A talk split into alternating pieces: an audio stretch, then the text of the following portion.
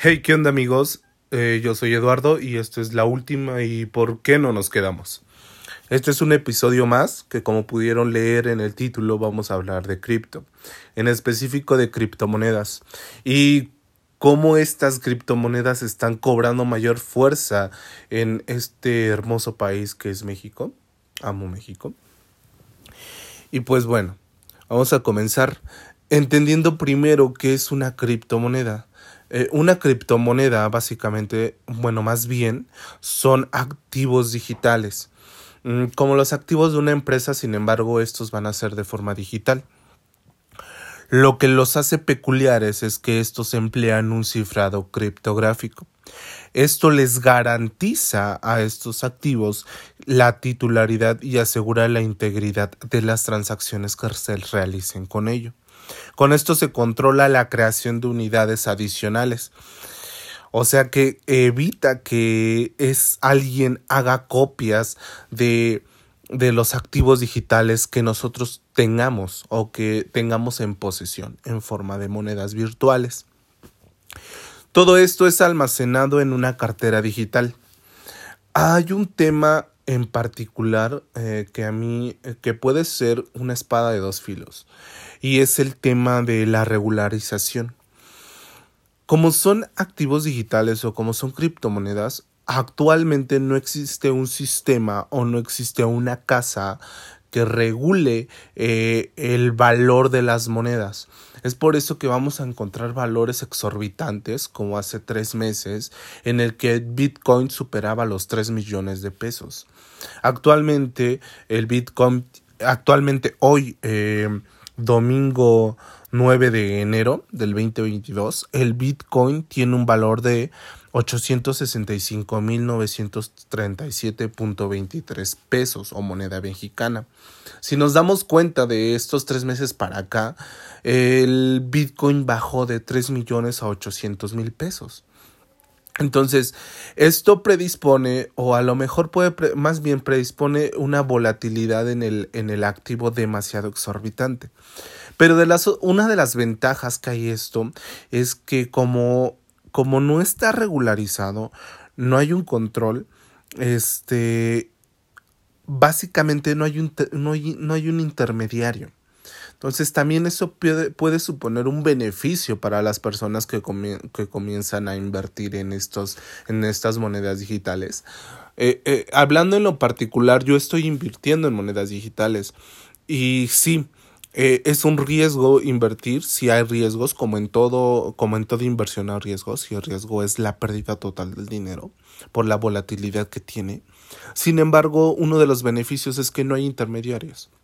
Por lo tanto, yo soy dueño, yo autorizo las transacciones, inversiones, compras, etcétera, que haga con estas monedas digitales. Bueno, eh, ya hablamos un poquito acerca de esto, de, de, de algunos pros y contras, eh, pero ¿cómo funciona? O básicamente, ¿cómo funciona esta moneda digital? Pues bueno, eh, las transacciones que nosotros realicemos se van almacenando en un registro contable o una, o una base de datos descentralizada. Y esta base de datos descentralizada la vamos a conocer como blockchain. Bueno, en estos blockchains es donde se registra nuestras transacciones digitales o nuestras compras digitales. Y bueno, eh, otra de las desventajas en este sentido, ya que estamos abordando el tema de la compra y venta, es la protección del usuario o la protección del inversionista.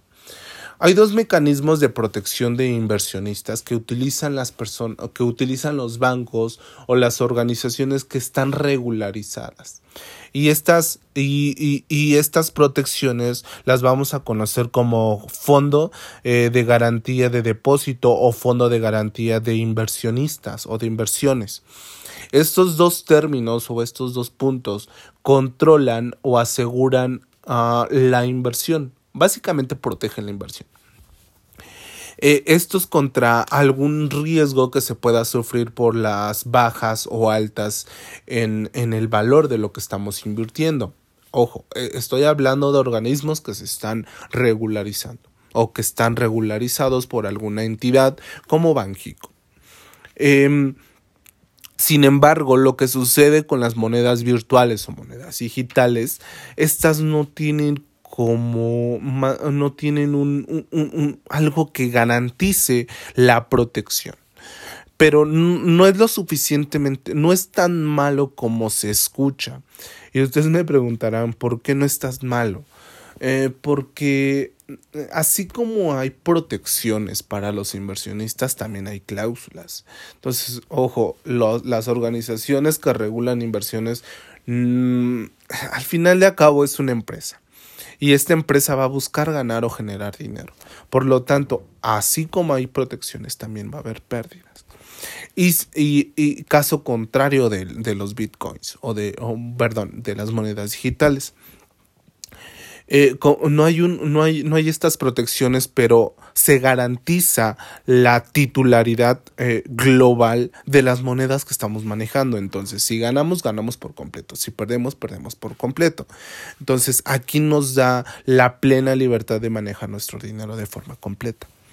Pero, uh, ¿cómo se hace esta... Uh, eh, eh, es, eh, otras ventajas de, estas, de este tipo de inversión digital es la compra o venta digital que es, no, no es posible cancelarla. Los blockchains o el blockchain recibe la información ya sea de compra y venta y se queda almacenado como un tipo de registro, más bien se queda registrado, que y, y, esto no permite borrar datos. Por lo tanto, eh, para nosotros poder revertir alguna operación de venta, debemos de hacer lo contrario que es compra. Algo que, algo que, que, lo, que las entidades de inversiones que están reguladas pueden llegar a, omitir esta parte, pueden llegar a generar una, un borro de información, una alteración de la información. El blockchain está diseñado para evitar esta parte. Y es ahí cuando vienen ya los términos de wallets. Dentro de los blockchains vamos a encontrar wallets. Estos wallets van a ser eh, los monederos digitales. Los monederos digitales están capacitados para almacenar las claves que nos dan la propiedad. Eh, es decir, cuando yo extraigo o cuando yo compro o vendo dentro de los blockchains, se genera a mí un wallet. Este wallet es un monedero digital que es ya mi propiedad y se registra de forma digital o el cifrado de la moneda que yo he adquirido.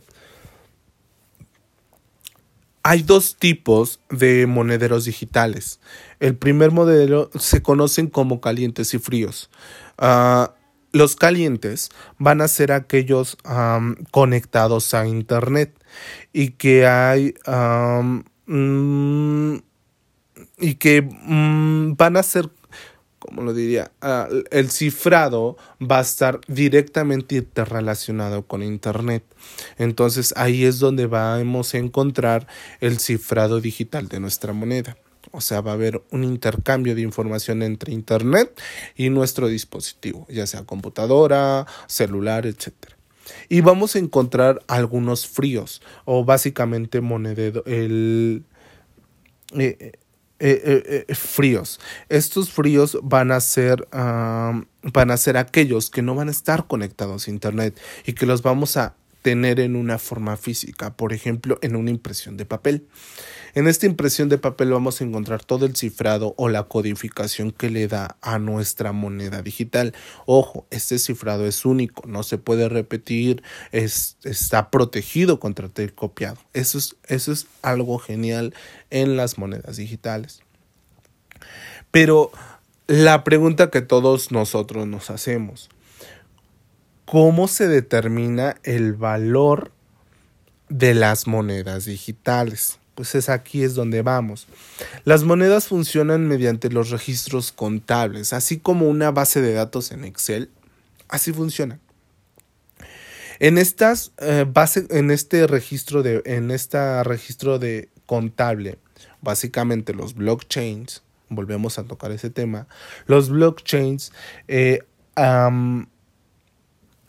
son sistemas, o bueno, voy a tocar este tema ah, porque no lo expliqué hace rato, los blockchains aportan un, un, elevado sistema de seguridad que evita la duplicidad de la información y esto pues nos hacen mm, básicamente confiar como si fuese un eh, libro contable total.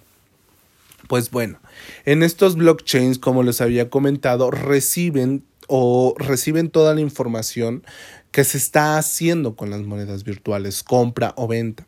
Bueno, pues estas transacciones entre compra y venta generan eh, eh, em, información dentro de los blockchains y esta información es codificada o es recibida por los mineros. Aquí es cuando vamos a tocar el tema de los mineros. ¿Qué son los mineros? Los, los mineros son sistemas de computadora o sistemas digitales, o más bien operadores digitales, que captan todas esas transferencias, generan bloques de información dentro de los blockchains y, y presuponen problemas matemáticos que el minero o, o, el minero resuelve de forma automática. Entonces, donde ante la resolución matemática va a llegar a un resultado. Este resultado es comparado con otros servicios de minería u otros mineros dentro del, dentro del blockchain. Eh, supongamos que son cinco mineros. Si cuatro de los mineros llegan a una conclusión y uno de los mineros discrepa, eh, se va a reformular el, el cálculo.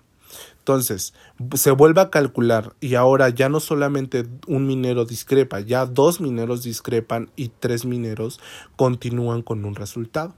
Entonces, toda esa pérdida o toda esa discrepancia va, va a predisponer a una caída en los blocks. Esto va a ser una caída del valor.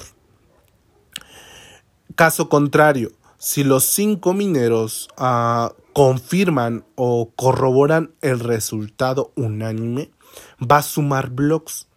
Y al, a la siguiente transacción siguen sumando blocks de forma que va creciendo estos, bloques dentro, de, dentro, del, dentro del blockchain, lo que predispone a una tendencia a la alza que va a ser una forma gráfica de representar los valores que se generan. Eh, cabe mencionar que por cada minero que, que resuelve este problema matemático recibe en recompensa a bitcoins, o, perdón, eh, monedas virtuales. Y lo que genera para ellos una ganancia y lo que genera un valor de la moneda en predisposición a la compra que se, se hizo o a la venta que se realizó. Y con esto es lo que, lo que sucede. O básicamente así es como se va adquiriendo el valor a la moneda. Por eso es que hay tantas cantidades exorbitantes o que puede subir a cantidades eh, eh, exorbitantes el valor de la moneda. Eh, y bueno, ya como detalle, eso es como, así es como funcionan las monedas virtuales. Pero, ¿qué es lo que está pasando en México? En México actualmente eh, se, está se está... Hay muy pocas personas que están invirtiendo en estos bitcoins. En estas monedas virtuales, perdón. Eh, y cabe mencionar que hay varias monedas virtuales que pueden ser compradas dentro de México. Este es el caso de Bitcoin, un caso muy sonado básicamente que muchos conocemos. Eh, como les mencionaba hace algunos meses, el Bitcoin tenía una, un valor en el mercado digital de 3 millones. Actualmente tiene un valor de 800 mil pesos.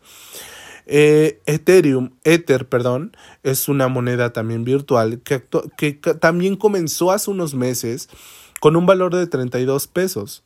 Hace un mes aproximadamente llegó a alcanzar un valor de 112 pesos y actualmente bajó a un valor de 60 pesos y se ha mantenido constante en esos 60 pesos. Hay otras monedas como XRP, DAI, Litecoin y cada uno de ellos maneja eh, tipos de cambio diferente. Por ejemplo, Bitcoin, Ether, XRP y DAI igual Litecoin, manejan en México monedas moneda mexicana o básicamente la transacción puede ser con moneda mexicana. Caso como Truen, IBAN, Exin Infinity, uh, Childs, uh, Compute, DXDX manejan dólares. entonces podemos comprar estas monedas, pero en dólares. Y, y otros casos particulares como Solana. Solana actualmente me parece, no, esta parte no la confirmé, me parece que maneja dólares. Pero el caso particular de Solana eh, es diferente a las otras monedas digitales. ¿Cuál es la diferencia? Que Solana sí compramos monedas digitales, ok, ahí estábamos, vamos igual que las otras monedas. Sin embargo, Solana utiliza un medio, ah, una, una forma de trabajo diferente. Solana trabaja bajo, bajo videojuegos. Una empresa que se dedica a la elaboración de videojuegos, no recuerdo bien, no, no quisieras mentirles, entonces pues no, voy a omitir esa parte. Eh, lo que conozco es que conozco muy poco de Solana, la verdad no, no, no he invertido mucho en Solana, pero Solana, todas sus características que le dan el valor a Solana, los adquiere de videojuegos. Cuando las personas juegan, le dan valor a Solana. Entonces, depende, como los mineros, pero en videojuegos. Los, ahora sí, los mineros van a ser gamers dentro de Solana. Entonces juegan y le dan valor a Solana y eso es lo que va creciendo sobre ese valor. Bueno, ese es un caso particular. ¿Qué es lo que yo he hecho? Yo lo que he hecho es comprar bitcoins. ahorita estoy invirtiendo en bitcoins Estoy invirtiendo en Ether, estoy invirtiendo en XRP y en DAI. Y no es necesario invertir grandes cantidades. Yo les puedo decir que con Bitcoins inicié con 200 pesos. No, 200 pesos y compré 100 pesos en Bitcoins y 100 pesos en Mana. Ah, también manejo Mana. Entonces, a la hora de yo comprar, yo compré Bitcoins en un valor de eh, 2 millones. 2 millones, cuando el, el, Bitcoin tenía un valor de 2 millones. Al cabo de dos semanas, el Bitcoin subió a un valor de 3 millones nuevamente. ¿Y qué es lo que yo hice? Vender. Eh, pronosticando, más bien haciendo un pronóstico de cuándo iba a subir. Ese día lo vendí. Pasaron algunos días y el Bitcoin bajó, les vuelvo a decir, a 800 mil pesos. Entonces es cuando lo que vendí lo utilicé para comprar. Eh, lo mismo pasó con Mana. Yo compré Mana cuando tenía un valor de 32 pesos. Entonces compré básicamente tres monedas Mana.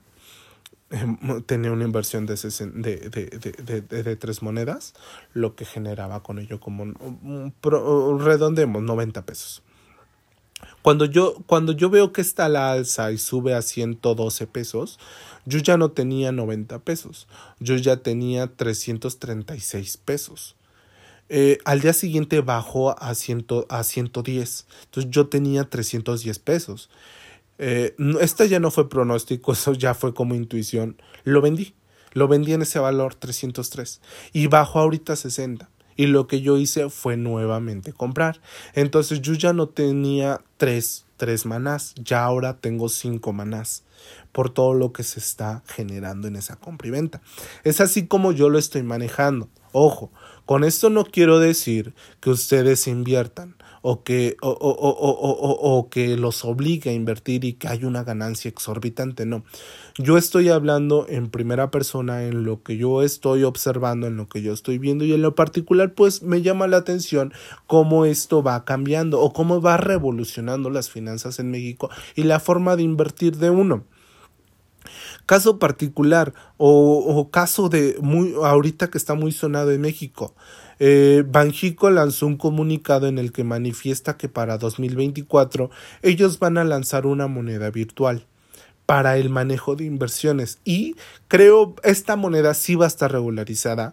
Vamos a poder comprar y vender moneda que Banjico lance, obviamente hay que esperar. Y sobre eso vamos a poder hacer transacciones. E incluso Banjico manifiesta que con esta moneda virtual que se están ellos dedicando a elaborar o a trabajar vamos a poder comprar o vender, perdón, comprar algún producto en específico o productos en generales. Ojo, la moneda virtual que va a lanzar Bajico no, no, yo auguro que no va a ser comparada con las monedas virtuales que hay, como Bitcoin, Maná, Ether, Solana. ¿Por qué? Porque esta moneda sí va a estar regularizada por Banjico. Entonces, aquí los controles que va a tener Banjico en colaboración, creo yo, con el SAT, pues van a ser más específicos. Y pues bueno, con esto quiero decir que a lo mejor o que México puede predisponer a un futuro en monedas virtuales. Algunos países como Dubai uh, ya compran o, o, pueden hacer pagos o compras de algún producto en específico con monedas virtuales como bitcoins. Hay otros países en los que están muy rezagados y en los que no permiten esta, este uso como China. Pero bueno, eso ya es tema para otro podcast. Eh, bueno, quiero finalizar con uh, vean, busquen la forma de, de hacer crecer su dinero o de invertir en algo. No necesariamente debe de ser criptomonedas, también pueden invertir en acciones, que en algún punto de algún otro podcast voy a, voy a tocar este tema de acciones, cómo invertir en acciones. Y pues bueno, espero uh, les haya, uh, haya con esto atacado o, o, visto desde otro punto las monedas virtuales y pues bueno, métanse en este mundo, investiguen, conozcan, lean y no por invertir, sino para conocer cuál es el futuro de la economía o cómo va a estar funcionando. Y pues bueno, Uh, los dejo, mi nombre es Eduardo de la Cruz, uh, mis redes sociales son ed con doble d, dcm en Instagram, Eduardo de la Cruz en LikeNit y pues Eduardo DCM en Facebook. Espero me sigan, uh, sigan este podcast y eh, nos vemos en el próximo episodio. Pásenla bien, hasta luego.